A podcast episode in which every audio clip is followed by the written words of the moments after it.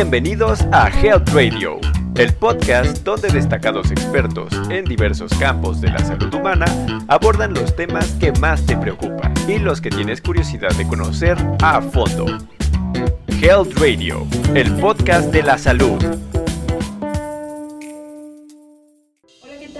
mi nombre es Frida Camacho. Bienvenidos a Health Radio, un espacio en donde diferentes expertos en el área de la salud nos darán su punto de vista sobre diferentes temas. En esta ocasión nos acompaña Rodríguez, alergóloga de niños y adultos y pediatra. Doctora, bienvenida. Hola, ¿qué tal Frida? Gracias por la invitación. No, no, no, es un gusto para nosotros tenerla aquí.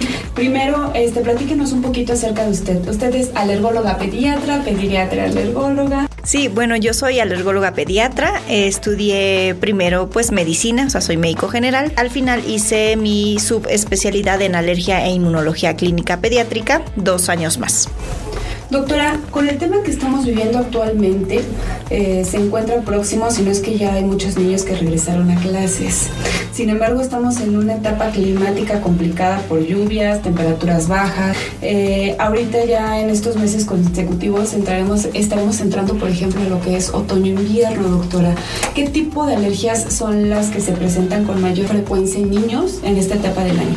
Sí, principalmente por el cambio de estación y como lo bien lo comentas, por el aumento de la humedad por las lluvias, las enfermedades alérgicas que más vemos en los niños en esta temporada son las enfermedades respiratorias, particularmente la rinitis alérgica y el asma. Doctora, ¿y cómo distingo una alergia? O sea, ¿qué diferencias pudieran llegar a ver de cualquier otra, por ejemplo, un catarro, ¿no?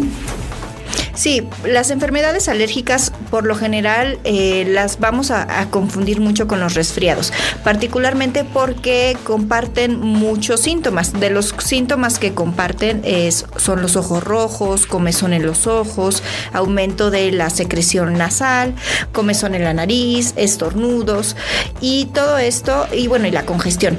Y los síntomas que son diferentes y con los que nos podemos ayudar a diferenciar el resfriado de una alergia es que el resfriado por lo general da fiebre y nos va a durar de 3 a 5 días. Y la alergia, por lo general, los síntomas, pues más bien no van a dar fiebre y los síntomas pueden durar mucho más tiempo y podemos identificar bien nos den más los síntomas.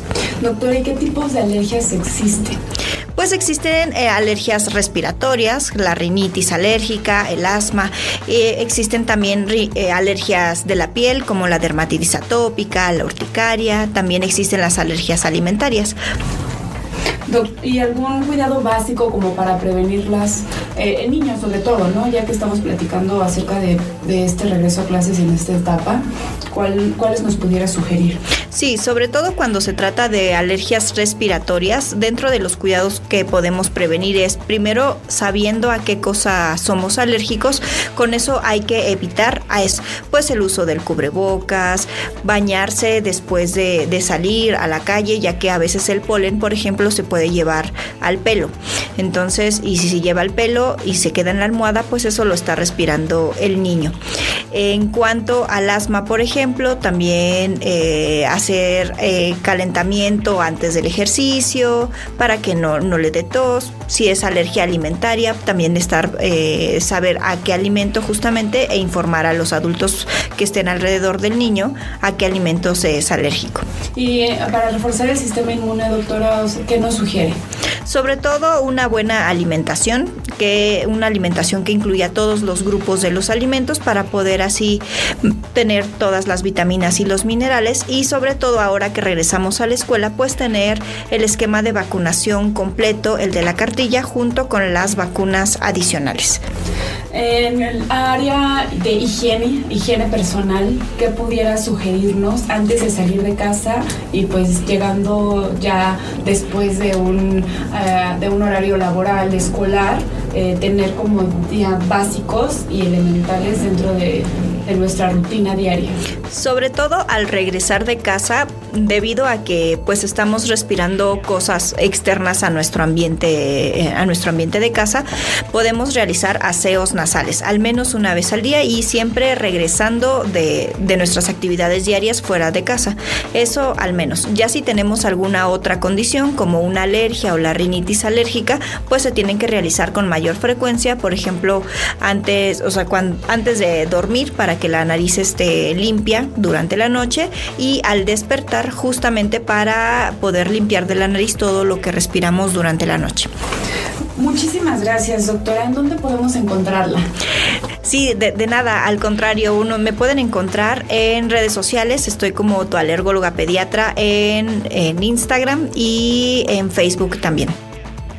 Estamos, le repito, agradecidos con usted por este espacio que nos, que nos brinda para poder informar a la gente en general y pues muchas gracias de nuevo. Gracias a ti. Esta es la opinión de experta en el área de la salud. Esto es Health Radio. Hasta luego. Esto fue Health Radio. Muchas gracias por acompañarnos. Te esperamos en el próximo capítulo del podcast, con más información especializada invitados, novedades y sorpresas en temas de prevención y cuidado de salud humana. No olvides darle a like a nuestra página para mantenerte informado de todas las novedades que estamos preparando. Y compártela con tus amigos para que hagamos una comunidad saludable. Hasta pronto, cuídate mucho. Health Radio, el podcast de la salud.